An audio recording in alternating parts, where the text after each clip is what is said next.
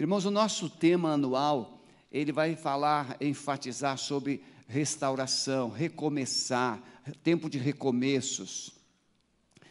E quando nós trabalhamos essa visão de recomeçar, é, restaurar, vem à nossa mente, vem ao nosso coração a necessidade de um quebrantamento.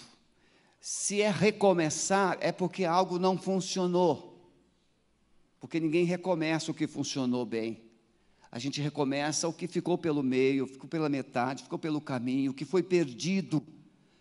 Então, quero que você abra a Bíblia em Isaías 58, versos 11 e 12. E Isaías ele trabalha uma visão completa da Bíblia, a visão de Deus.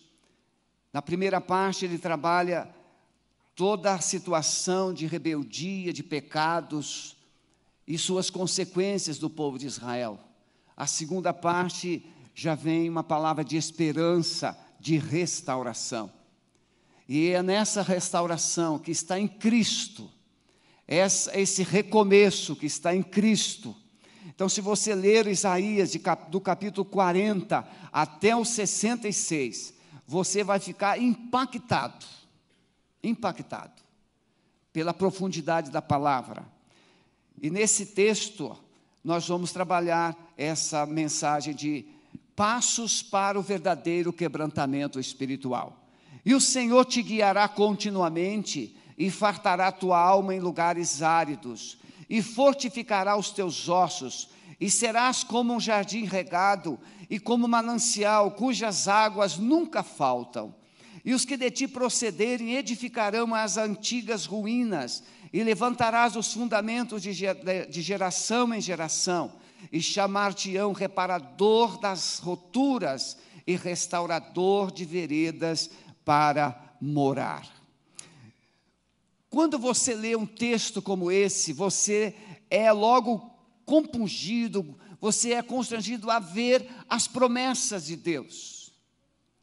Mas quando você lê a Bíblia, antes das promessas, Deus tem mandamentos. Toda vez que nós vamos encontrar promessas, elas estão dentro de um contexto de obediência. Se você ler Deuteronômio 28, as bênçãos e as maldições. Se você obedecer, se você guardar, todas essas bênçãos, essas promessas virão sobre vocês. Mas se vocês não obedecerem, vocês não guardarem, essas maldições também virão sobre vocês. Então nós, como cristãos, nós gostamos muito das promessas de Deus e não consideramos com carinho os mandamentos, as advertências, os conselhos que Deus tem para nós. E nesta palavra desta manhã, eu gostaria que você prestasse bastante atenção, porque Israel é um povo e era um povo que tinha todas as razões, todos os motivos para ser um povo muito abençoado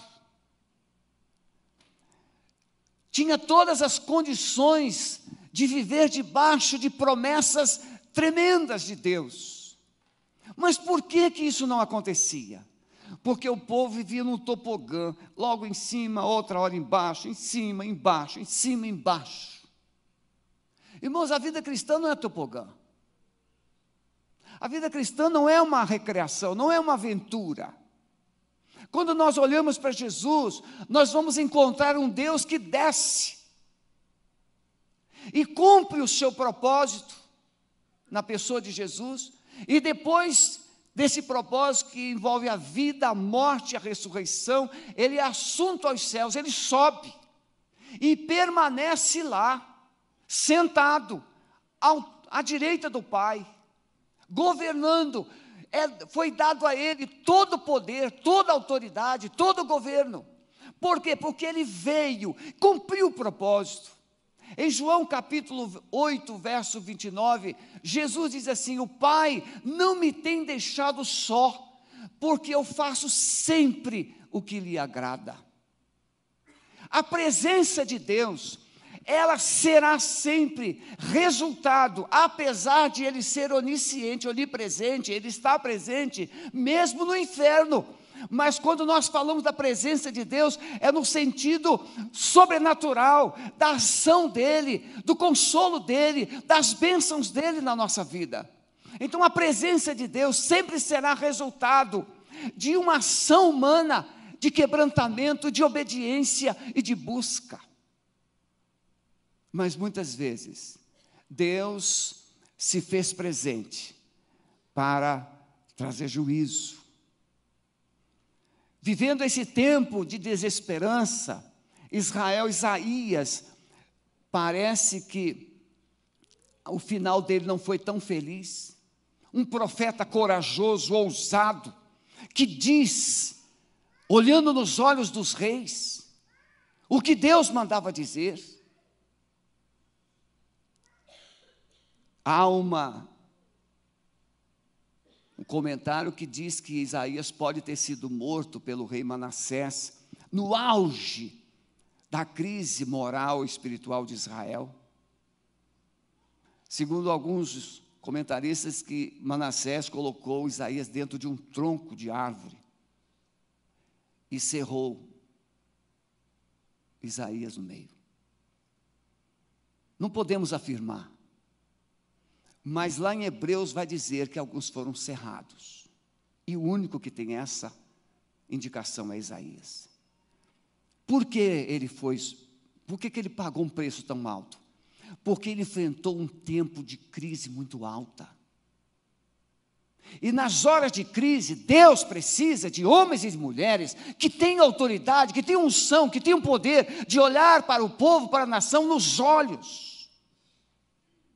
e dizer o que Deus manda dizer. Dar a voz de Deus. Então, nesse contexto, Israel vivendo uma desesperança, mas eles tinham evidências tremendas de que Deus era poderoso, eles tinham conhecimento da saída dos cativeiros, dos momentos de crise dos juízes, da história do Egito, eles tinham conhecimento disso, mas eles não conseguiam estabilizar, viver essa fé, viver essa dependência de Deus de forma estável. Então vamos pensar aqui, meus irmãos, tudo isso que nós vamos falar agora é resultado de uma presença e de uma ausência de Deus. Por exemplo, encontramos um povo religioso. Se você começa pelo capítulo é, 58, verso 1, ele, o profeta diz assim: Deus diz assim: clama em alta voz e anuncia este povo.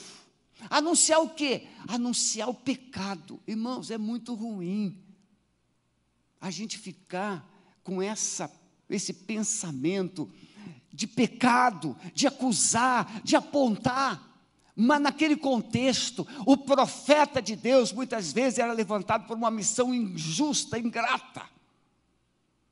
De chegar diante, dentro do templo, na porta do templo, como Jesus teve que confrontar, e apontar o pecado. E, subsequentemente, se você ler o capítulo 59, ele vai dizer o quê? Que a mão de Deus não está encolhida, o seu braço não está encolhido, que não possa salvar, mas são os nossos pecados que fazem separação entre nós e Ele. Então, esses motivos que eu vou citar agora podem estar presentes na sua vida.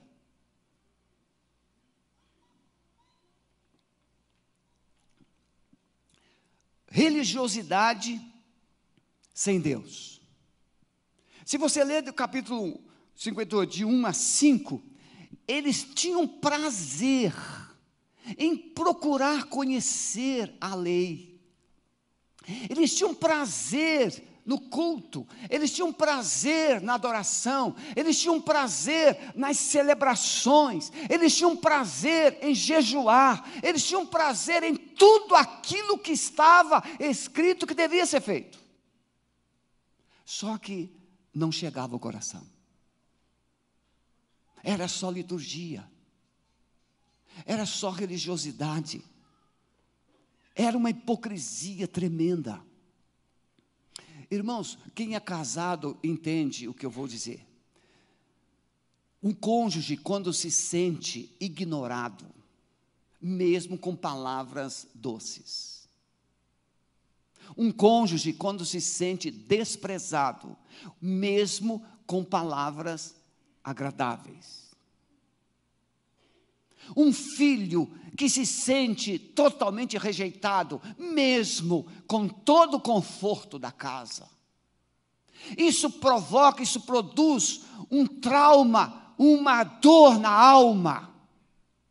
Era exatamente essa dor que Deus sentia quando via aquele povo se reunindo, sacrifícios, louvores, eles estavam jejuando, mas Deus está dizendo que aquele jejum era para eles mesmos.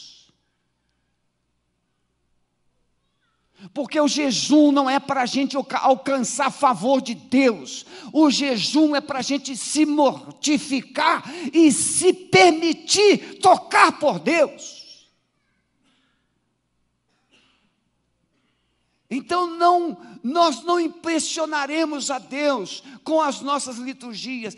É muito bom, meus irmãos, quando a gente encontra, quando a gente recebe, quando a gente vê um louvor de qualidade, uma alegria, músicas com excelência. Isso é maravilhoso, é ou não é?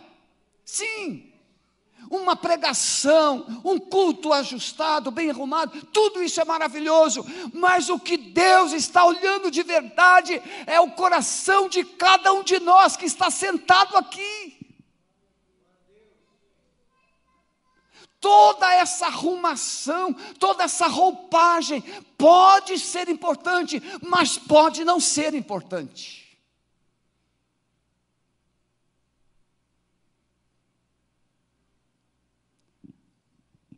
Eu não vou viajar na maionese porque a minha esposa, eu olho para ela, eu lembro, ela fala assim, não viaja.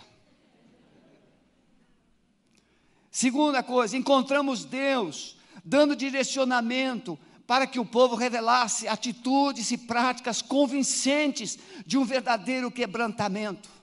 Você sabe quando uma pessoa está quebrantada ou ela está apenas com remorso, você sabe.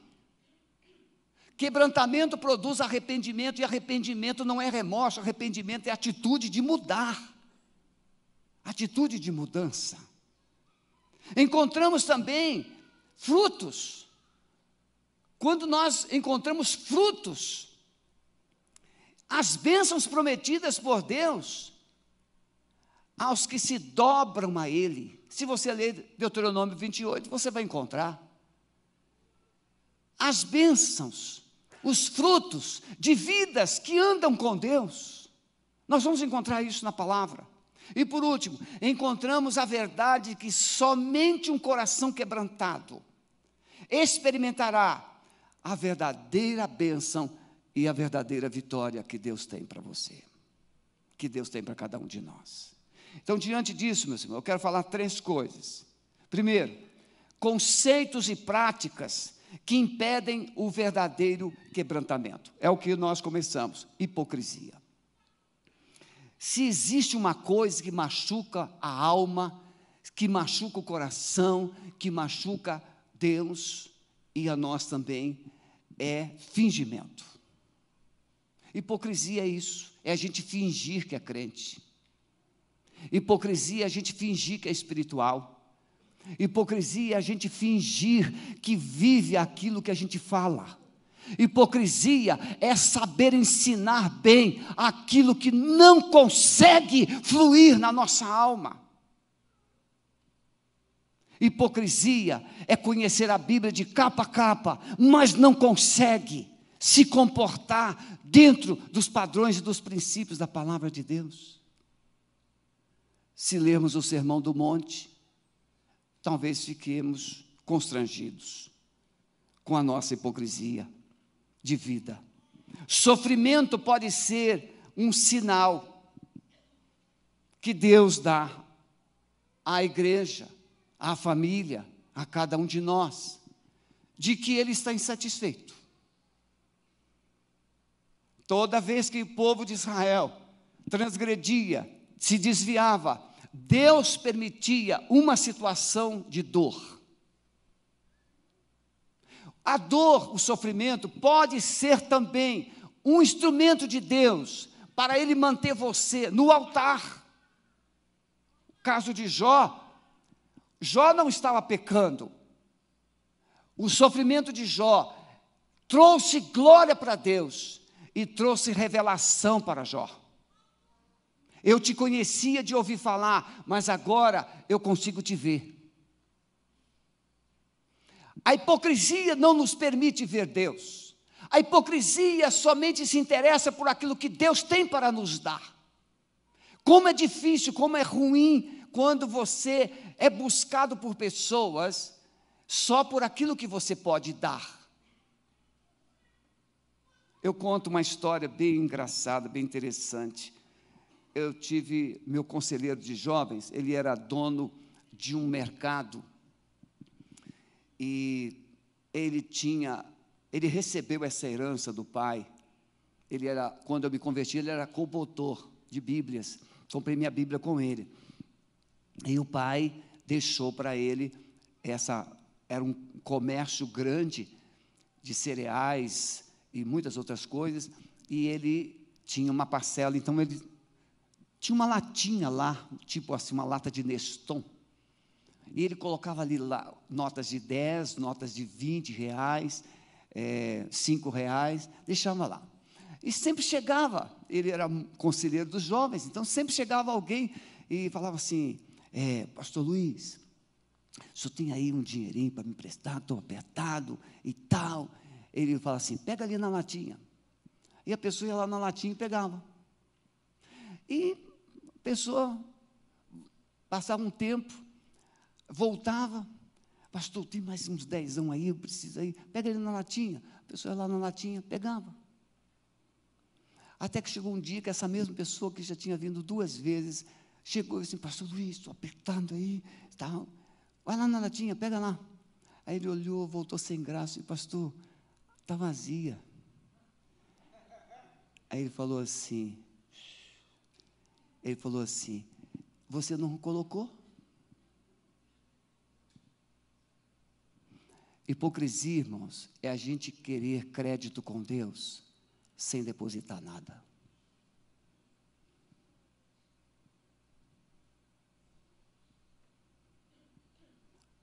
Vida de oração, zero. Intimidade da palavra, zero. Fidelidade no dízimo, zero.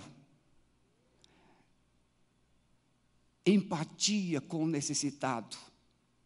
Zero. Ai, o dia que você entra em crise, o dia que você entra em crise,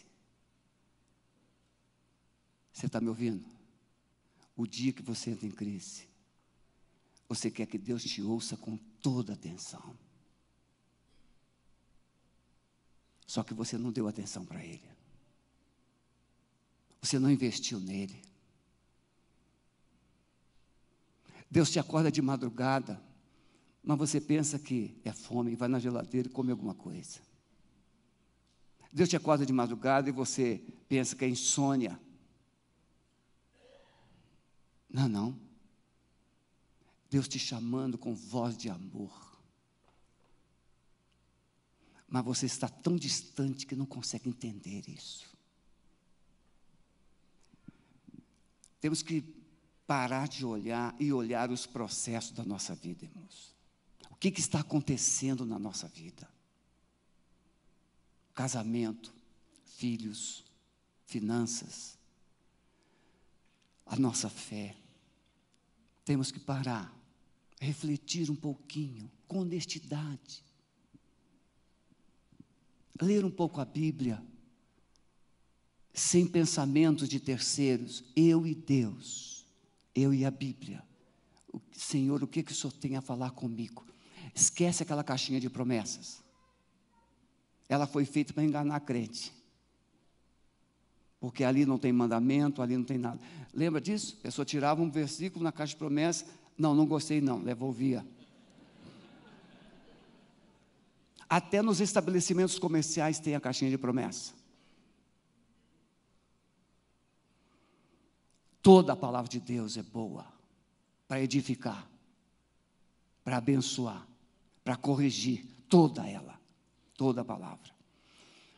Deus está preocupado mais com as pessoas do que com aquilo que está fazendo, ou que elas estão fazendo.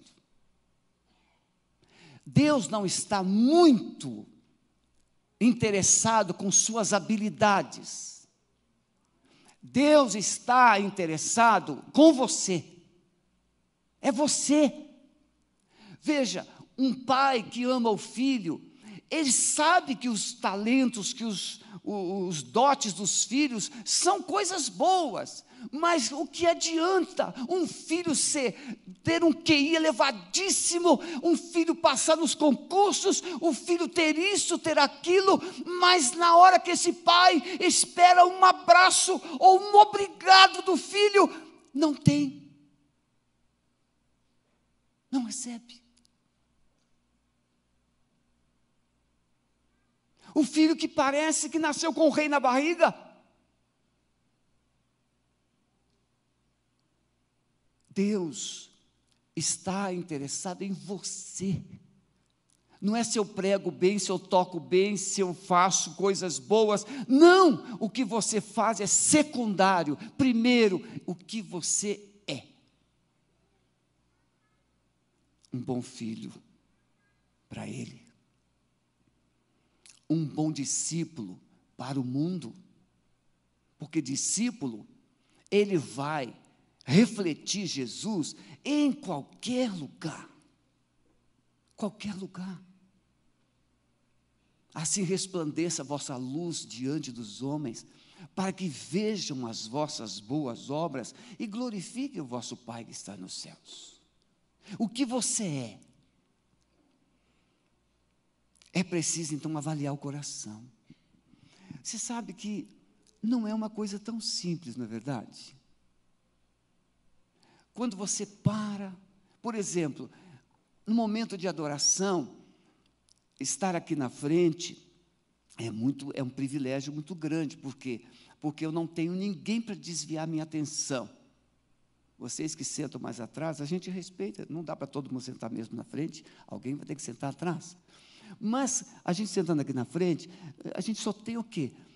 A frente aqui do, do, do, do altar e, e as músicas, o pregador, Ninguém desvia atenção, ninguém está conversando do lado.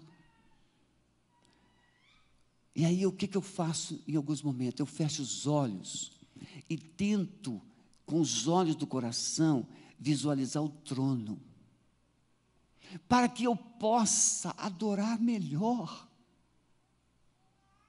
Porque se eu não tiver uma percepção do trono, eu poderei deixar minhas emoções interferir naquilo que Deus espera receber de mim. Então eu fecho os meus olhos e começo a visualizar, buscar com os olhos da fé o trono de Deus, a glória de Deus, e aí eu começo a me inspirar para adorar melhor, adorar mais. Então, quebrantamento não acontecerá sem você considerar o seu coração. É, quem está no multimídia, por favor, coloque para mim Provérbios 29, 1. Não está aqui no sermão. Provérbio 29 é um texto perigoso, difícil. Esse texto deve ser um alerta para nós. E o se o tema aqui é quebrantamento, ele pode nos ajudar.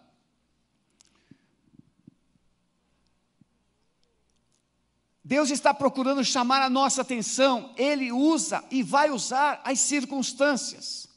É? Olha lá, o homem que muitas vezes, repreendido, endurece a cerviz, será quebrantado de repente sem que haja cura. Por favor, preste atenção.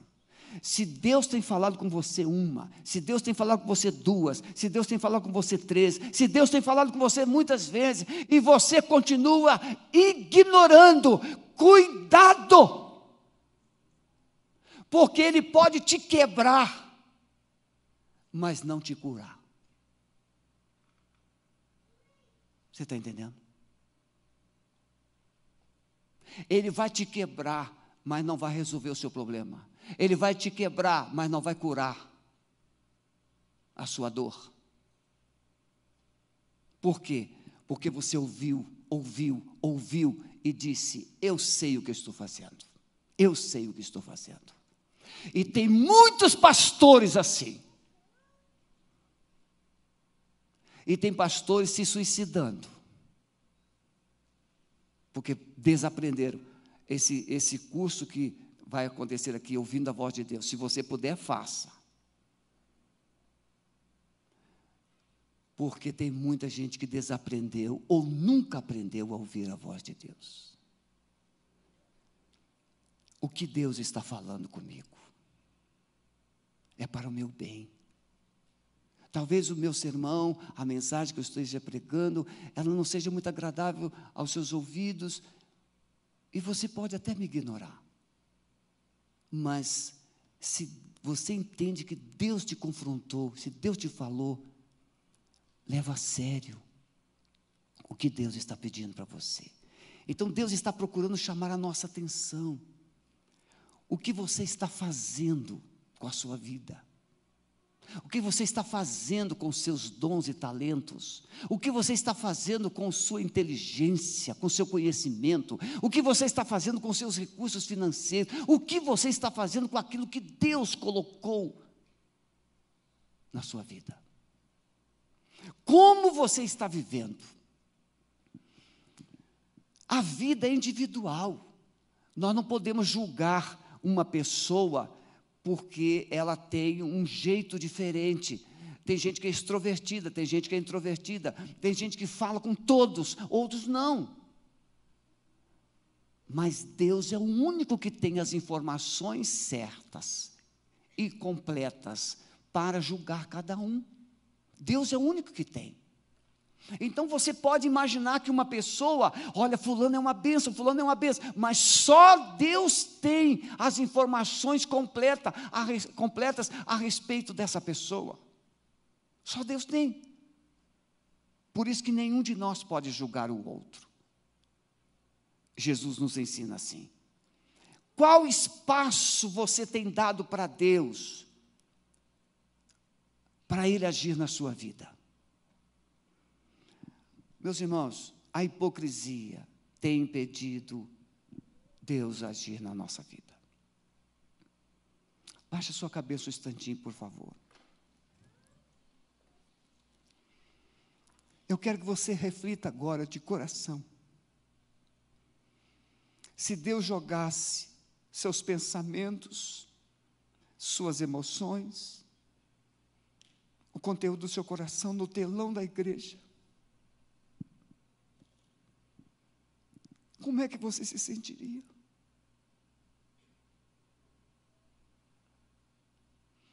Como é que você se sentiria?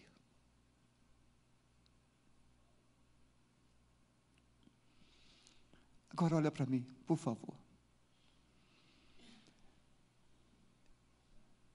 Estamos começando um ano e o tema é restauração, tempo de recomeçar.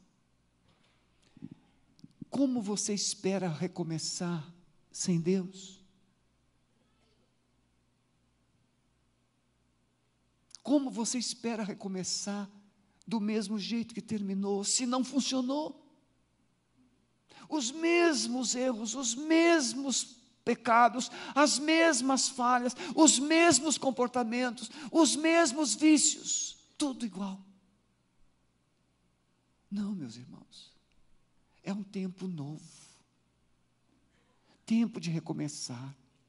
As festas judaicas, elas traziam essa inspiração. Quando o povo comemorava a Páscoa, o que, que o povo lembrava? Livramento, libertação, salvação. Então o povo era o quê? Compungido a viver um tempo novo com Deus, porque houve um preço. Quando você participa da ceia, Jesus está dizendo assim: este pão é o meu corpo, este cálice é o meu sangue, fazer isso em memória, lembre-se do que eu fiz. Então, a, a, o quebrantamento, ele é imprescindível. Quanto tempo você não chora? Não precisa ser igual a mim, eu sei que eu sou chorão.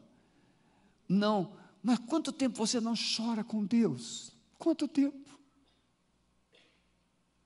Quanto tempo Deus não tem visto você derramar lágrimas? Quanto tempo?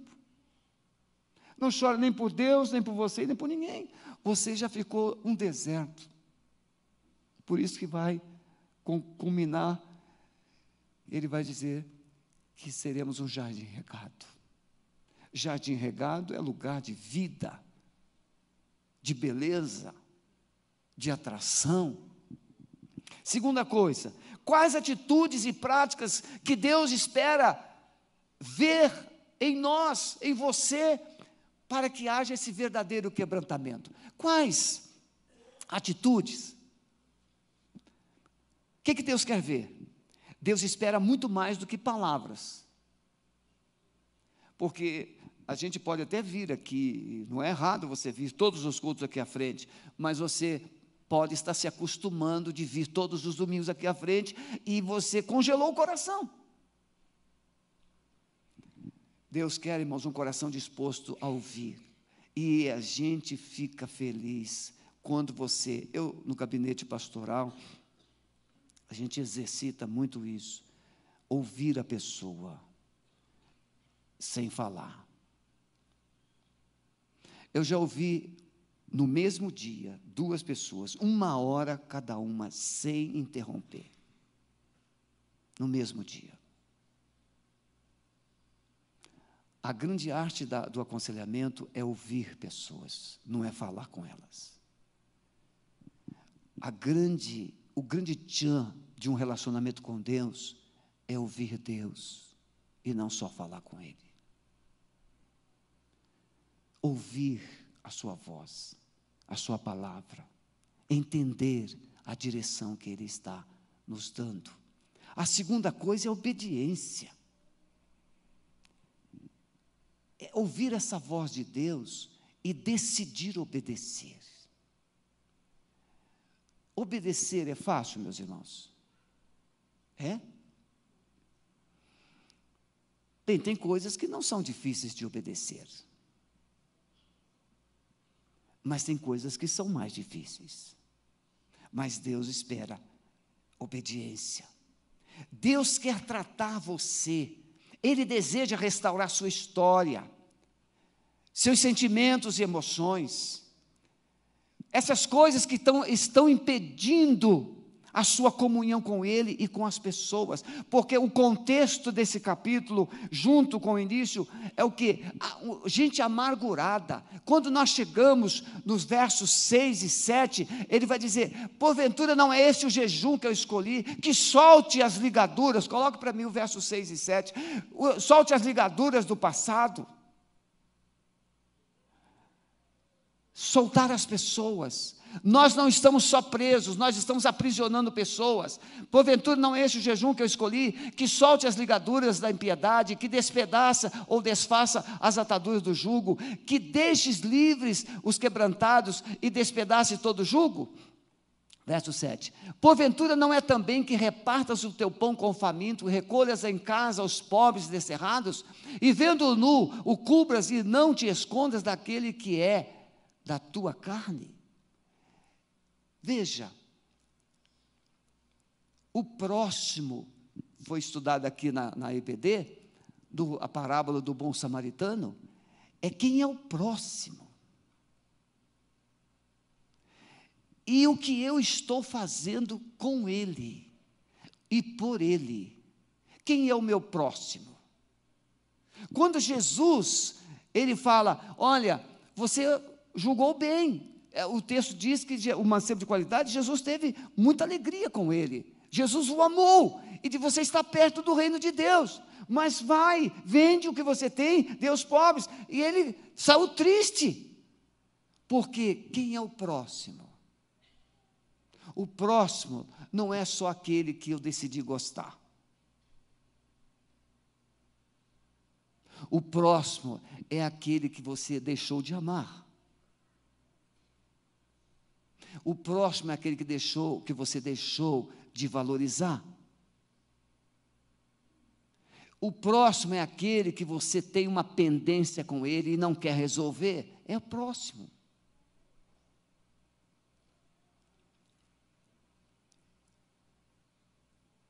Quando Jesus fala, e o profeta Isaías traz essa, esse pano de fundo aqui, o que você está me oferecendo no culto não está me, me assim trazendo valor para mim. Não está me impactando. Não está produzindo alegria no meu coração. Mas o que você fez ontem lá para o próximo, olha, aquilo foi extraordinário. Você está entendendo, irmão? Não se contente de ser um cristão de domingo no culto. Segunda a domingo, o seu modo de viver vai revelar se você agrada ou se você não agrada a Deus. Fazer jejum sem você se importar com pessoas. Fazer jejum sem você soltar as amarras da sua alma, as amarguras, as pendências, pensamento crítico no alto nível. Toda pessoa que tem um pensamento crítico elevado tem um alto grau de rejeição na alma. Precisa ser solta essa alma. E quem é que te rejeitou? Ah, foi meu pai, foi minha mãe, foi meu líder. Você precisa perdoar essa pessoa, porque você, por mais orações e jejuns que você pratique, se você não se liberar e não liberar essa pessoa que você está presa por causa da rejeição, você não vai alcançar o favor de Deus.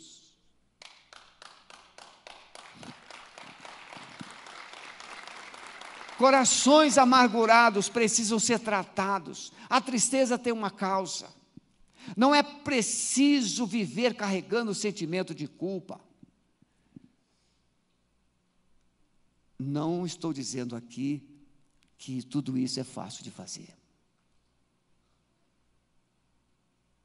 Se fosse assim, os, psicólogos estariam todos perdidos. Daria uma consulta só, né, Silvana? Pronto, resolveu. Mas aí tem a terapia. Por que, que tem a terapia? Porque o paciente não consegue se resolver, não consegue se resolver, não consegue se resolver. Então é melhor você marcar uma terapia com o Espírito Santo. Todo dia. O salmista Davi diz: Sonda-me, ó Deus, e conhece o meu coração. Vê se há em mim. Deixa eu pular para a terceira. Receber então e liberar perdão por meio da obra de Jesus na cruz e aí você vai receber um novo coração. Por último, irmãos, frutos e bênçãos de um coração quebrantado. Quais seriam as evidências? Quais seriam os frutos? Ah, você foi confrontado por Deus, você recebeu uma palavra e aí você se viu num raio-x espiritual e você diz: Não, não dá, Senhor, misericórdia. Você se dobra diante de Deus, fala: Senhor, eu quero mudar, não quero mais viver assim. Esse quebrantamento você avaliou considerou: não, Senhor, eu quero mudar. Quais seriam as evidências de que você mudou de verdade? Você vai experimentar um agir de Deus de forma sobrenatural. Não existe uma pessoa que se quebrante diante de Deus e não experimente um agir sobrenatural na sua vida. Não existe. Porque Davi diz: um coração quebrantado e contrito, Deus, Deus não despreza. Então, se você se quebranta diante de Deus, Deus te pega no colo. e Ele vai cuidar de você, Ele vai te guiar, Ele vai te abençoar, Ele vai te proteger, porque um coração quebrantado e contrito, Deus se apaixona. Ele vai te dar direção, então romperá tua luz como a alva, e a tua cura apressadamente brotará, e a tua justiça irá diante de ti, e a glória do Senhor será a tua retaguarda. Ah, meus irmãos, como nós sonhamos, a gente ora e a gente quer ver, ah, esse versículo, né? Então a tua luz, ah, Deus, a luz de Deus a romper, a manifestação de Deus, Deus vai atrás de mim, Deus vai na frente de mim, e assim a gente fica maravilhado, vai. Não, irmãos, só depois do quebrantamento só depois que você se humilhar, que você se quebrantar, que você abrir mão desse lixo e soltar essas amarras, soltar essas ataduras, sair de uma vida hipócrita e viver uma vida de intimidade face a face com Deus. Aí ele fala assim: Eu vou ser, eu serei a tua luz Irmãos, Deus ia à frente de Israel numa nuvem de fogo de noite, Ele ia por Israel uma nuvem de proteção durante o dia. A nuvem de Deus. Aqui ele diz: Ele vai romperá, então Ele romperá a tua luz. O que é que está impedindo, irmão? Por favor, pense nisso. O que é que está impedindo que a luz de Deus, a glória de Deus, brilhe na sua vida, brilhe na sua face? O que é que está impedindo a glória de Deus de brilhar na igreja de hoje? O que é, meus irmãos? Você pode procurar culpados, não vai resolver. Você precisa procurar dentro de você. Eu, Sebastião, tenho que procurar dentro de mim. Por que, que a luz de Deus não está brilhando? E você tem que procurar dentro de você o que é que está impedindo que essa luz brilhe.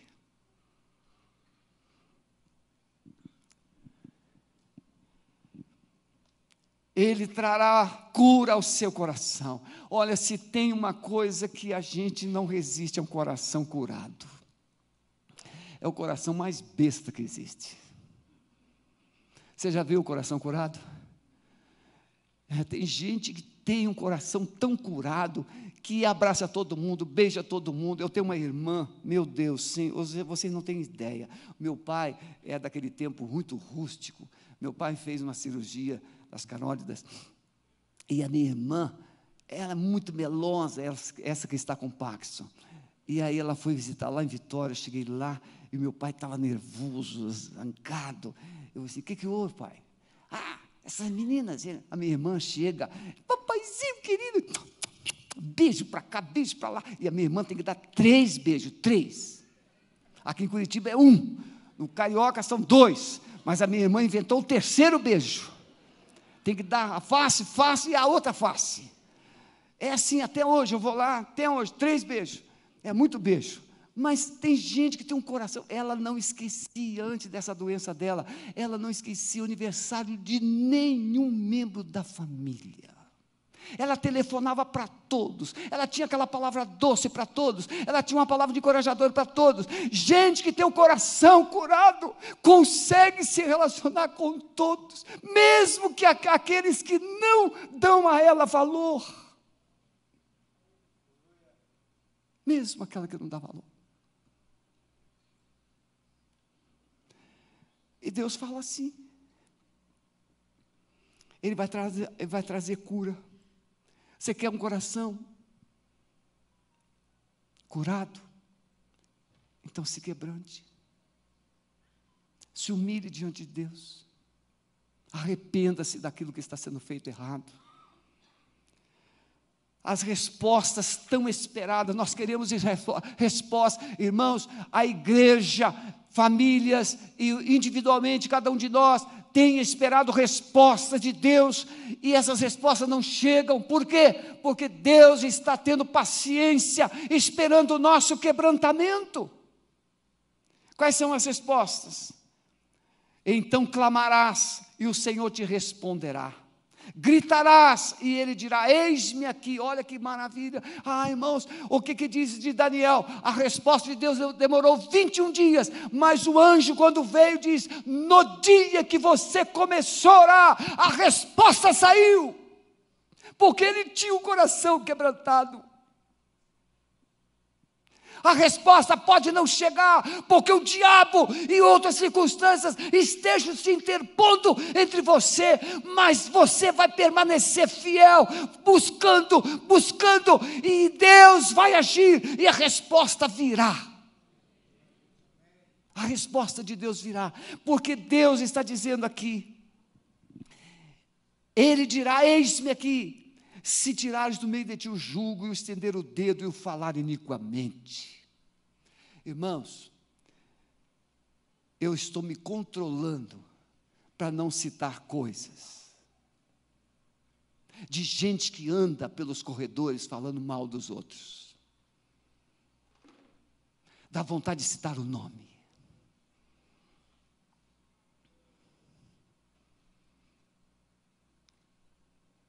Você terá a presença de Deus em sua vida. A presença de Deus é resultado da ausência da rebeldia e do pecado.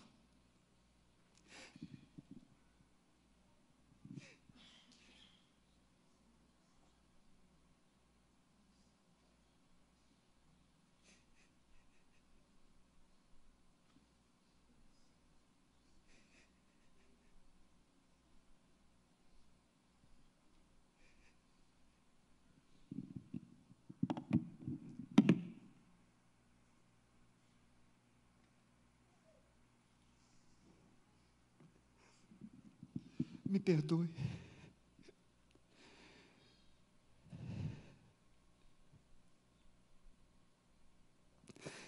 Você terá a presença de Deus em sua vida, e o Senhor te guiará continuamente, te fartará, fartará a tua alma em lugares áridos, fortificará os teus ossos, e serás como jardim regado e como manancial cujas águas nunca faltam.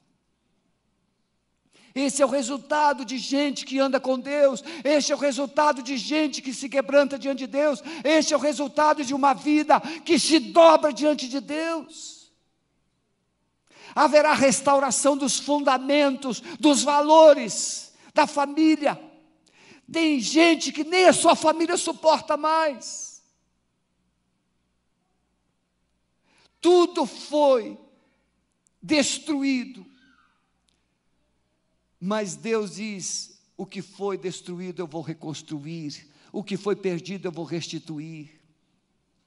Eis que os que de ti procederem edificarão as antigas ruínas, e levantará os fundamentos de geração em geração, e chamar-te-ão reparador de brecha, de roturas, restaurador de veredas para morar, e restituir-vos-ei os anos que comeu o gafanhoto, o logusto, o pulgão e a lagarta.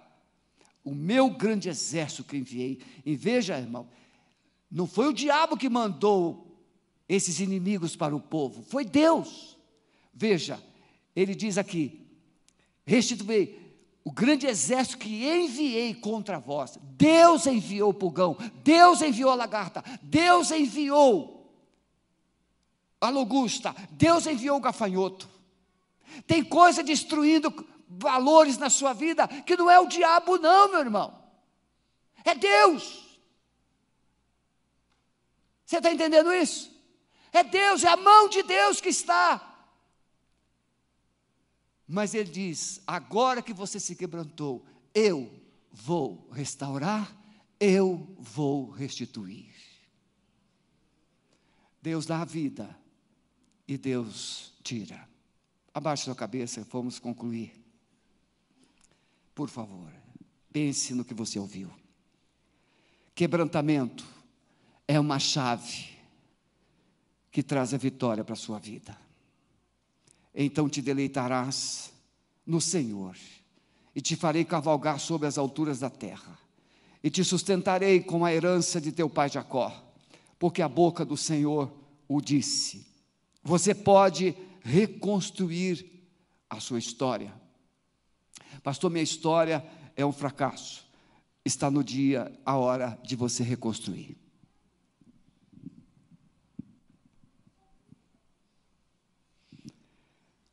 Você pode começar hoje a reconstruir. Coloque-se na presença de Deus e permita que Ele cuide da sua vida. Deixe Deus revelar seus planos e propósitos para a sua vida. Ele está aqui. Eu quero pedir perdão se eu me deixei levar, mas eu quero pedir que você tenha a sensibilidade de se olhar com os olhos de Deus. Como está a sua vida? Mais um ano, 2020. Não pode ser mais um ano, tem que ser o ano. O ano da virada.